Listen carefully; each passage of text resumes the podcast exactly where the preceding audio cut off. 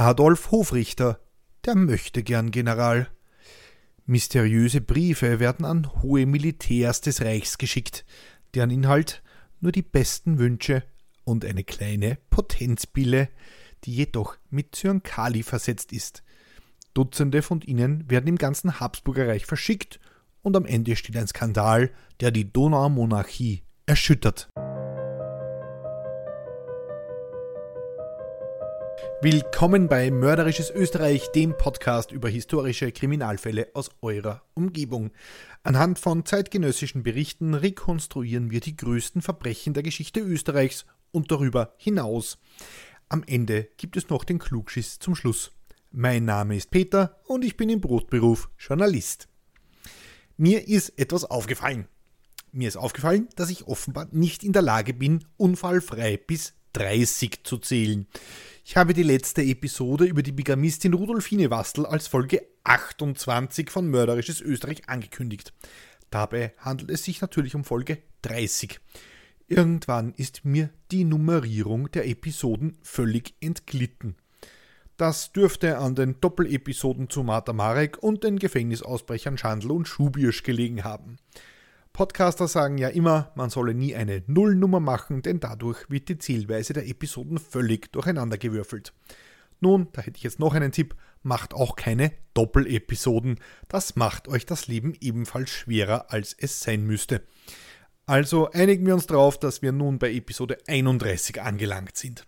Das weiß ich aber auch nur, weil, sie, weil ich 32 Audiofiles in meinem Podcast-Ordner auf meinem Rechner habe. Warum 32?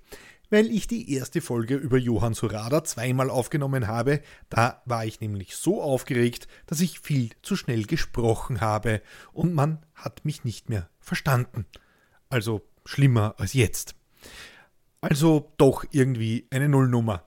Aber egal, wir einigen uns jetzt drauf, wir sind hier bei Folge 31 und so wird weitergezählt. Bis ich mich wieder einmal verrechne, was vermutlich nicht allzu lange dauern dürfte. Aber kommen wir zum Kern der Sache und das ist Mord. Unser heutiger Fall führt uns quer durch die gesamte Donaumonarchie. Bei hohen Offizieren der K&K-Armee gehen mysteriöse Briefe ein, deren Inhalt alle möglichen Glückwünsche und eine Handvoll Potenzpillen. Doch leider stellt sich rasch heraus, dass es sich dabei nicht um Viagra handelt.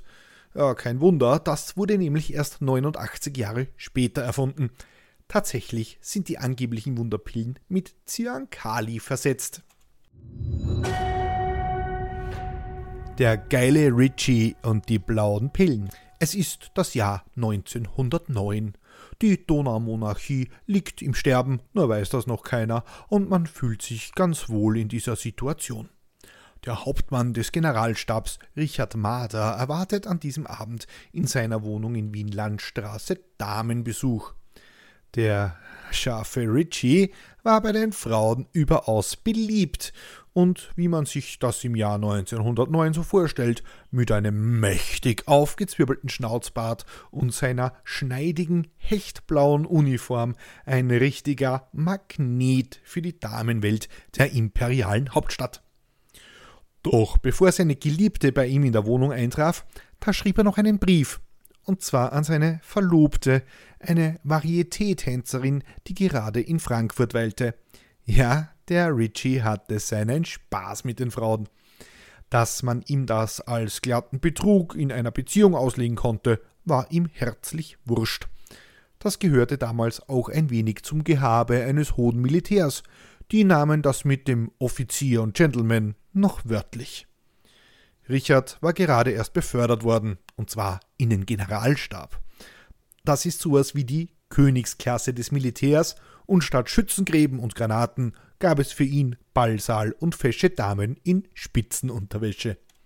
Am frühen Abend bekommt Richard Mader Appetit und er beschließt noch etwas zu essen, denn bei dem baldigen Besuch seiner Affäre würde er all seine Kräfte brauchen, wenn ihr versteht, was ich meine. Also Budern halt. Also schickt er seinen Hausdiener los.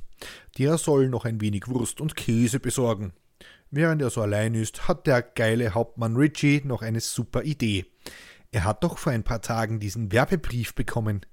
Darin war eine Kapsel mit einem Medikament. Das soll die Manneskraft steigern, hieß es in dem Schreiben. Der ihm unbekannte Absender hatte es ihm kostenlos überlassen. Das musste einer dieser Vorteile sein, wenn man im Generalstab ist. Free Stuff. Und wenn man, so wie Richie, es bei den Damen gerne knallen lässt, ja, da kann es nicht schaden, wenn man etwas medizinische Hilfe bekommt. Denn Richard ist zwar noch keine 30 Jahre alt, aber er hat Potenzprobleme. Also wirft er sich gleich zwei Kapseln rein und spült sie mit einem kräftigen Schluck Wein hinunter. Einige Zeit später kommt auch der Diener von Richard zurück in die Wohnung.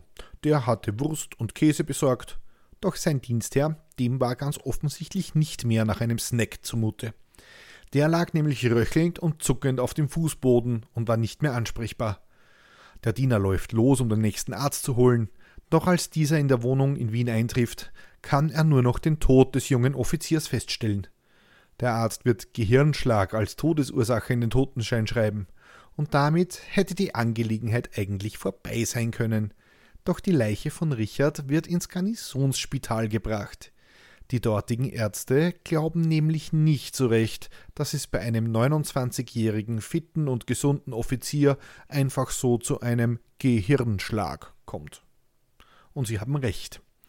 Sie obduzieren den Leichnam und bald fällt ihnen der typische Geruch nach Bittermandeln auf, der von dem Toten ausgeht. Und sie wissen, das deutet auf eine Zyankali-Vergiftung hin. Von wegen Gehirnschlag Hauptmann Richard Mader wurde ermordet. Heimtückisch mit Gift. Später wird es heißen, Mader war für sexuelle Kuriositäten leicht empfänglich. Dies beweist ein bei ihm gefundenes, selbst angefertigtes Album mit aufgeklebten pornografischen Abbildungen und Beschreibungen. Der Richie hatte sich eine Wix-Vorlage gebastelt. Die Ermittlungen die Polizei, die ist jetzt on fire, so wie die Lenden unseres verblichenen Schürzenjägers. Schließlich ist ein hoher Offizier seiner kaiserlich apostolischen Majestät heimtückisch ermordet worden. Nun weiß man, dass Giftmorde hauptsächlich von Frauen begangen werden. Und von denen kannte unser Mordopfer ja einige, wie wir mittlerweile hinlänglich ausgeführt haben. Also befragen die Ermittler zuerst den Diener von Richard, aber der weiß nicht, mit welcher Frau sich sein Chef treffen wollte. Wahrscheinlich konnte er sich die ganzen Namen gar nicht mehr merken. Auch die Verlobte von Richard wird schnell aus dem Kreis der Verdächtigen ausgeschlossen. Seine Affäre, mit der sich der Offizier treffen wollte, deren Identität können die Ermittler auch nicht feststellen. Aber bei der Theorie, dass es sich um eine Frau als Täterin handelt, die wird ohnehin bald fallen gelassen. Der Brief, der dem tödlichen Potenzmittel beilag, lässt eher auf einen Mann schließen. Der Text ging so. Euer Hochwohlgeboren, die vorzeitige Abnahme der Mannbarkeit ist eine Krankheit des neuen Jahrhunderts. Diese zu ergründen, Gegenmittel zu schaffen, war eine notwendige Arbeit erster ärztlicher Kapazitäten. Aufgrund eingehender Versuche gelang es endlich, ein Mittel zu finden welches ohne der Gesundheit zu schaden die männliche Potenz bedeutend erhöht. Wir erlauben uns anbei eine Probe gratis beizulegen. Urteilen Sie selbst, dies wird unsere beste Reklame sein. Es folgt eine Gebrauchsanweisung und der im Rückblick zynischen Verheißung Wirkung verblüffend. Unterzeichnet ist das Schreiben mit hochachtungsvollst ergebenst gezeichnet Charles Francis. Beigelegt war eine kleine Schachtel aus Karton mit in Oblatenpapier gepresstem Gift. Es war damals durchaus üblich, Medikamente in dieser Form zu verabreichen. Heute sind das natürlich diese Gelatinkapseln, die kennt ihr. Das Schreiben ist hektografiert, eine frühe Form der Fotokopie. Das wiederum lässt den naheliegenden Schluss zu, dass das Schreiben an Richard nicht das einzige derartige Schriftstück im Umlauf ist und der Täter möglicherweise Dutzende, wenn nicht sogar Hunderte derartiger Schreiben verschickt hat. Man muss also diesen Charles Francis finden. Doch ihr ratet schon richtig, eine Person mit diesem Namen gibt es in der ganzen Monarchie nicht. Also bleibt der Polizei nichts anderes übrig, als auf die Hilfe der Öffentlichkeit zu hoffen. Sie veröffentlichen eine Warnung vor den Giftbriefen. Nicht, dass sie die Zeitungen damals lange hätten bitten müssen, denn der Mord an einem Offizier des Kaisers ist eine Sensation und machte mittlerweile internationale Schlagzeilen. Der erschlaffte Generalstab. Beim kaiserlich-königlichen Militär ist man bestürzt und warnt ebenfalls vor Briefen mit verdächtigem Inhalt und schickt Telegramme an alle Garnisonen im Habsburgerreich. Man möge vom Konsum ungefragt zugeschickter Stärkungsmittel Abstand nehmen, hieß es damals. Und wer derartige Stärkungsmittel zugeschickt bekommen hat, der soll sich doch bitte beim Oberkommando melden. Und tatsächlich, nach nur wenigen Tagen melden sich insgesamt elf Generalstabsoffiziere, die ähnliche Post von einem gewissen Charles Francis erhalten haben. Mit dabei Schächtelchen mit Tabletten, die bis oben hin voll mit Gift sind. Jetzt herrscht eine gewisse Panik im Militär wie auch bei der Polizei. Hatte etwa eine ausländische Macht die Finger im Spiel? War es ein gezielter Sabotageversuch, die vielversprechendsten Offiziere des Reichs auszuschalten? Steckten die Russen, die Franzosen oder gar die Italiener dahinter? Vor allem letzteren misstraute man in Österreich sehr gerne zu dieser Zeit. Nein, es mussten nationalistische Unabhängigkeitskämpfer sein, wahrscheinlich Tschechen, Slowaken, Kroaten oder gar die Bosnier. Die Presse jedenfalls war außer sich und witterte einen handfesten Skandal, der Europa erschüttern würde, ja möglicherweise gar einen Krieg auslösen könnte. Aber wer wäre schon so blöd, in einem hochgerüsteten Kontinent voller Großmächte mit internationalen Handelsverflechtungen und neuem tödlichen Kriegsgerät einen bewaffneten Konflikt mit industriellen Mordeln anzuzetteln? Tja, 1909 war ein großer Krieg tatsächlich noch völlig unrealistisch. So wie 2021 auch, aber egal. Naja, die Presse war jedenfalls recht, sagen wir mal, aufgeregt, aber die Theorie mit den internationalen Geheimdiensten, naja, die hatscht ein bisserl, wie man bei uns sagt. Das ist auch der Polizei und dem Militär schnell klar. Natürlich war Richard Marder ein Offizier des Generalstabes, aber er war auch nur Hauptmann und mit seinen 29 Jahren auch nicht mit den größten Geheimnissen der K&K-Armee vertraut. Kurz, Marder war eigentlich unbedeutend. Wäre eine fremde Macht im Spiel, hätte man sich wohl Ziele ausgesucht, die deutlich mehr Kekse auf ihren Schulterklappen haben. Generäle oder den Feldmarschall oder aber ganz sicher nicht einen jungen Hauptmann. Auch die anderen Empfänger der Zyankali-Kapseln waren zwar alle Offiziere, aber keiner davon war wirklich in einer hohen Position. Ein Hauptmann da, ein Oberleutnant dort. Keiner war wirklich in einer Position, die das mächtige Österreich-Ungarn erschüttern könnte, wenn sie nicht mehr leben. Ihr wisst schon, was ich meine. Der Journalist Ulrich Zander hat den Fall aufgearbeitet. Er schreibt: Nach und nach dämmert den Ermittlern, dass sie auch das Undenkbare in Erwägung ziehen müssen. Der Täter könnte unter den abgewiesenen Generalstabsaspiranten zu finden sein. Vielleicht hatte er sein Scheitern nicht verwunden. Vielleicht war, der, war er der irrwitzigen Idee verfallen, nachrücken zu können, wenn einer oder mehrere der erfolgreichen Kameraden ausfielen. Denn ein Platz im militärischen Elitekreis garantierte höchstes gesellschaftliches Ansehen. Von jährlich rund 1000 Bewerbern schafften nur 30 den Aufstieg. Die anderen scheiterten in diversen Auswahlverfahren an anspruchsvollen Prüfungen, an mangelnden Beziehungen oder, wie böse Zungen damals meinten, an fehlenden blauen Blutkörperchen. Die Abgewiesenen mussten dann weiterhin in teils weit von der Hauptstadt entfernten Standorten des Vielvölkerstaates bei mäßiger Bezahlung langweiligen Dienst versehen. Zitat Ende. Dann fiel auf, dass bei den Briefen die sogenannte Mappierungsschrift eingesetzt wurde. Die wird zum Zeichnen militärischer Landkarten verwendet. Und obwohl diese Mappierungsschrift eigentlich genormt ist, so sind doch persönliche Kennzeichen zu finden. Und diese wurden nun mit dem Material, das der Generalstab aus seinen Archiven hatte, durch Sachverständige und die Untersuchungskommission verglichen. Da fiel den Ermittlern ein Detail auf.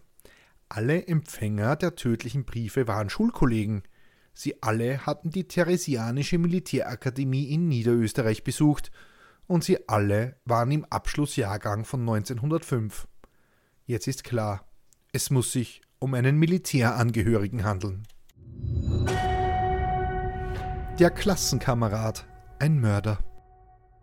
Die Nachforschungen wiesen nun auf den Offizier einer Provinzgarnison hin, welcher in den Ausweisen des Generalstabs mit der Rangnummer V bezeichnet war, und gegen diesen richteten sich nun die weiteren Erhebungen, welche mit größter Diskretion gepflogen werden mussten. Es handelt sich schließlich um einen Offizier. Jetzt durchleuchten sie auch die Hintergründe der Abschlussklasse und stoßen schnell auf einen gewissen Oberleutnant Adolf Hochrichter. Der war erstmals nur verdächtig, weil er selbst keine dubiosen Potenzmittel erhalten hat. Die Ermittler beginnen in Hofrichters Akte zu wühlen. Der Verdächtige wurde am 20. Jänner 1880 in Reichenau bei Gablons in Böhmen geboren und stammte aus einer wohlhabenden industriellen Familie. Er wurde Offizier und 1904 zum Oberleutnant befördert und versah aktuell seinen Dienst bei einem Infanterieregiment. Nun ist ein Infanterieregiment nicht gerade der Generalstab und wer Österreich kennt, der weiß, ein Auftrag in Linz ist vieles, nur ganz sicher nicht ein Auftrag in Wien. Aber die Ermittler stoßen noch auf ein Detail, das sie stutzig werden lässt. Hofrichter hatte um ein Avancement angesucht, er hat sich also für eine Stelle im Generalstab beworben. Aber seine Vorgesetzten haben ihm da einen Strick durch die Rechnung gemacht. Hofrichter galt als extrem ehrgeizig bis hin zum Krankhaften. Laut der Einschätzung seiner Vorgesetzten befand er sich ständig am Rande der Insubordination und deshalb wurde ihm auch seine Beförderung verwehrt. Hofrichter wird verhört und es stellt sich heraus, dass er in der Nacht zum 14. November in Wien war, wo er am frühen Morgen am Westbahnhof eintraf. Die Briefe mit dem giftigen Inhalt wurden kurz darauf bei einem Postamt in der Nähe aufgegeben. Dude, also ganz clever ist das nicht. Wärst heute halt nach Favoriten weitergefahren, dann wäre das keinem aufgefallen. Aber gut. Aber so ein richtiger Beweis ist das nicht. Mittlerweile hat sich eine Untersuchungskommission zu dem Fall gebildet, bestehend aus ranghohen Polizisten und Militärs. Ende November stehen die plötzlich vor der Haustür von Hofrichter und wollen seine Wohnung durchsuchen. Nach alter Sitte gibt man dem Offizier eine Pistole in die Hand und erwartet, dass dieser nun ins Hinterzimmer geht und sich dort bitte diskret zu erschießen hat. So war das damals üblich. Doch Hofrichter tat nichts dergleichen und beteuerte seine Unschuld. Doch die Ermittler, finden belastendes Material. Sie entdecken in seiner Wohnung Kuverts und Schachteln, genau wie in der Post des angeblichen Charles Francis. Hofrichter streitet nach wie vor alles ab. Er habe daraus ein Nähkästchen basteln wollen. eh Man findet auch Oblatenkapseln, wie jene, in denen das Zyankali eingefüllt war. Ach, das ist das Wurmmittel für den Troll, sagt Hofrichter. Troll, das ist der Hund der Hofrichters, der tatsächlich unter Wurmbefall litt. Ja, auch das haben die Ermittler herausgefunden. Auch die hochschwangere Gattin des Verdächtigen trägt nicht zur Aufklärung bei. Einzig das Hausmädchen belastet ihren Dienstherrn. Der Adolf hat sich stundenlang in seiner Kammer eingeschlossen, etwa um Zyankali herzustellen? Und ein Cousin von ihm, der ist doch Apotheker. Doch auch der stellt sich als unschuldig heraus und Gift, das wird bei den Hofrichters in der Wohnung schon gar nicht gefunden. Die Ermittler kommen also nicht weiter.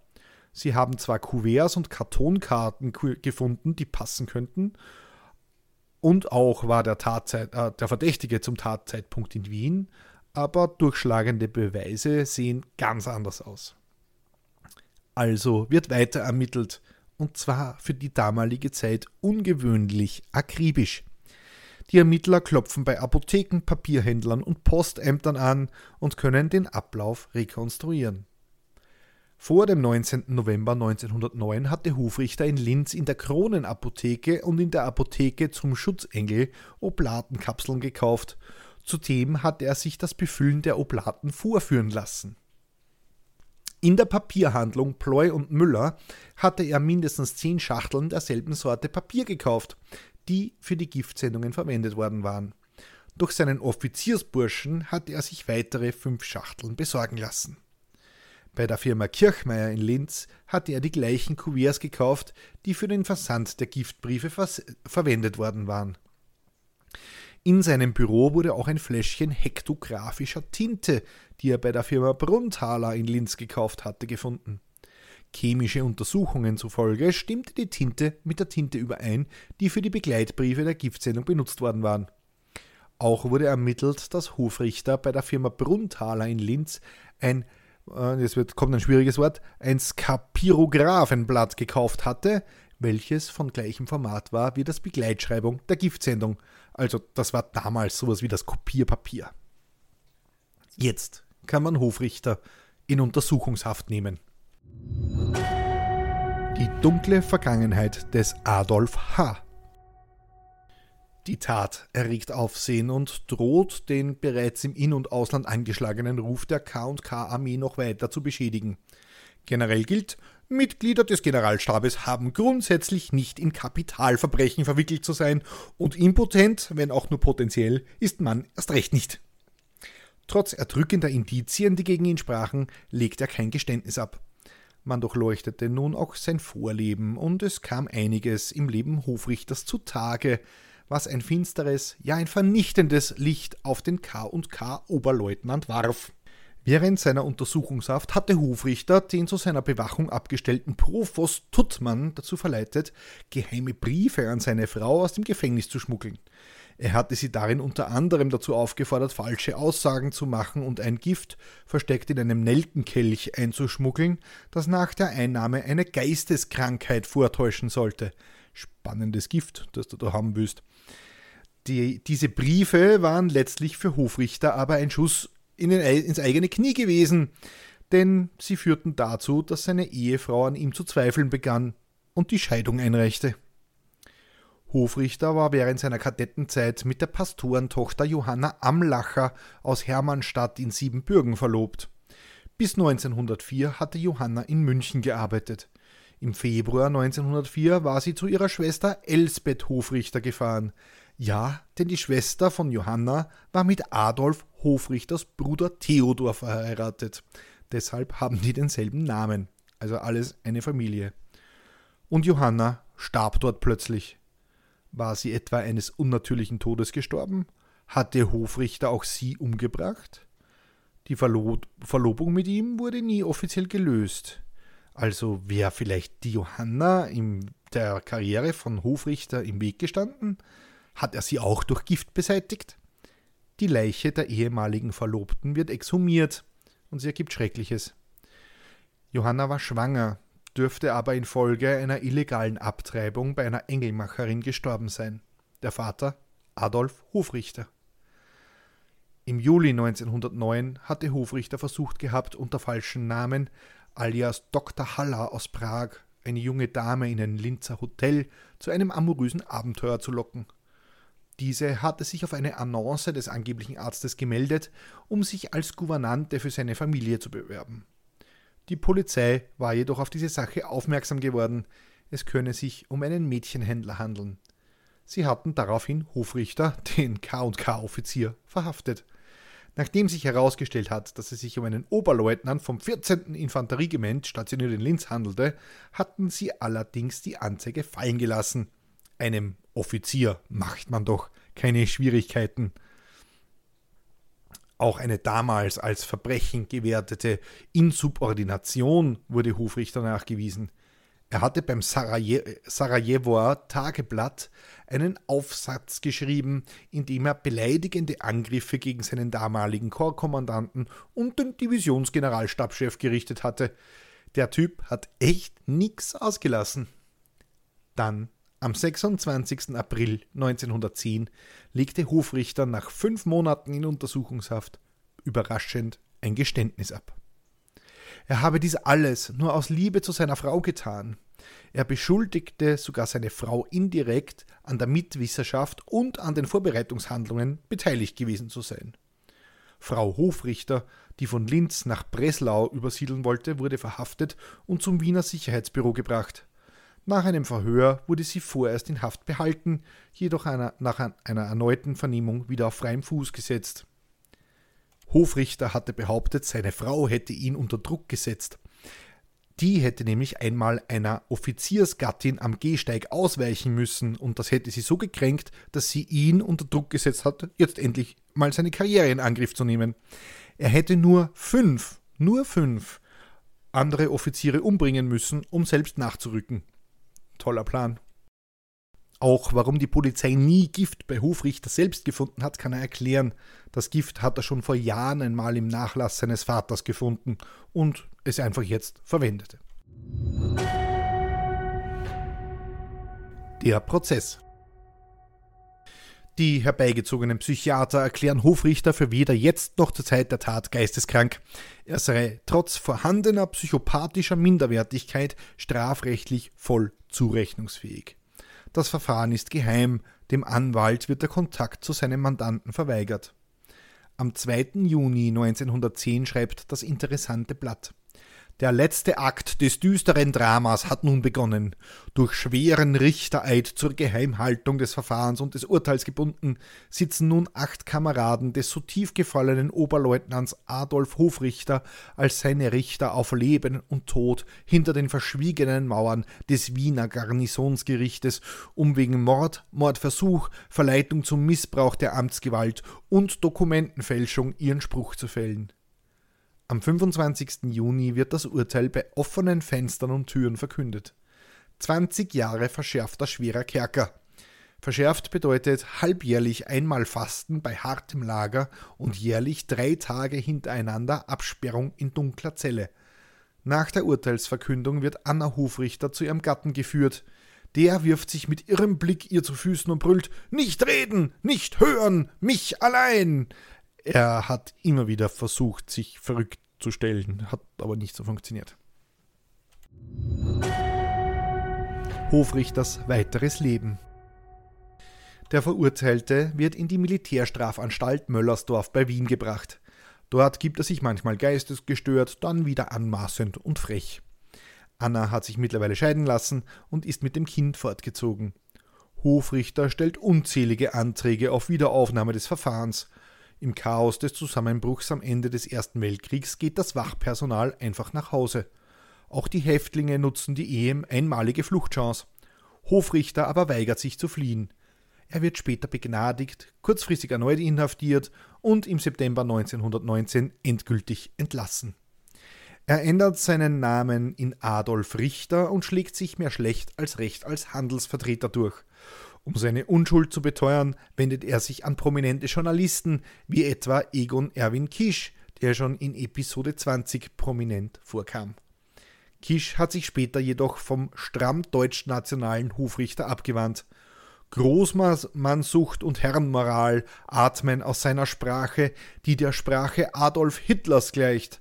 Gott verzeih mir, wenn ich ihm Unrecht tat, aber ich wollte auch mit diesem Adolf H. nichts zu tun haben. Der Journalist Hans Habe hinterließ eine kleine Randepisode. In einem Hinterhofstreit hatte Hofrichter unter falschen Namen unsittliche Briefe geschrieben, um eine Nachbarin zu diskreditieren. Vom Gericht nach dem Grund befragt, hat er nur geantwortet: Ich schreibe so gerne Briefe. Adolf Hofrichter starb am 29. Dezember 1945 in Wien. Klugschiss zum Schluss. Zyankali. Cyanid oder Cyankali gilt wohl neben Strychnin und Arsen als das beliebteste Mittel im Repertoire der heimlichen Giftmörder. Dabei handelt es sich um farblose Kristalle, die nach Bittermandeln riechen. Die lassen sich hervorragend in Wasser auflösen und nur 20 bis 40 Prozent der Menschen können den charakteristischen Geruch überhaupt wahrnehmen. Also das fast perfekte Gift zum Morden, wäre da nicht die Einschränkung, dass es sich relativ simpel nachweisen lässt. Also vielleicht doch keine so gute Idee, seine Rivalen im Generalstab damit umzubringen. Die tödliche Dosis beträgt bei einem erwachsenen Menschen etwa 230 Milligramm bei oraler Aufnahme. Das Cyanid blockiert daraufhin die Sauerstoffaufnahme, was zur inneren Erstickung führt. Auch keine besonders angenehme Art zu gehen. Ja, und das war sie, die 31. Episode von Mörderisches Österreich. Wenn euch die Folge gefallen hat, könnt ihr mir auf steadyhq.com slash mörderisch einen Euro in den Hut werfen. Danke an Andrea, Ralf, Dagmar, Michthilde und Sarah, die diesen Podcast unterstützen. Keine Sorge, die ersten 30 Tage als Mittäter sind völlig kostenlos und ihr erhaltet die aktuelle Folge immer einen Tag früher als alle anderen. Wenn ihr auf Steady den Newsletter abonniert, bekommt ihr noch kostenlos Bonusmaterial zu den Fällen. Diesmal ist es der Originalbrief von unserem Francis Charles, nein, äh, Charles Francis. Wenn ich mir das wünschen darf, dann wäre das Feedback zu den Episoden in Form von Reviews auf Spotify, Apple Podcasts und überall, wo ihr Podcasts bewerten könnt. Das hilft erstens der Reichweite dieses Programms und zweitens kann ich die Show hier nur mit eurer Hilfe besser machen. Wenn ihr mir persönlich Feedback geben oder mir, Hinwe hin oder mir Hinweise für einen Fall geben möchtet, dann schreibt mir bitte einfach eine Mail an mörderischesösterreich.gmail.com oder ihr schreibt mir per Privatnachricht auf Twitter at mörderisches. Die nächste Folge erscheint am kommenden Samstag auf Spotify, Amazon, Apple, TuneIn, iHeartRadio, Podvine und Player FM. Ich sage vielen lieben Dank beim fürs na beim fürs Zuhören, nicht beim Zuhören. Vielen lieben Dank fürs Zuhören. Bussi und Baba.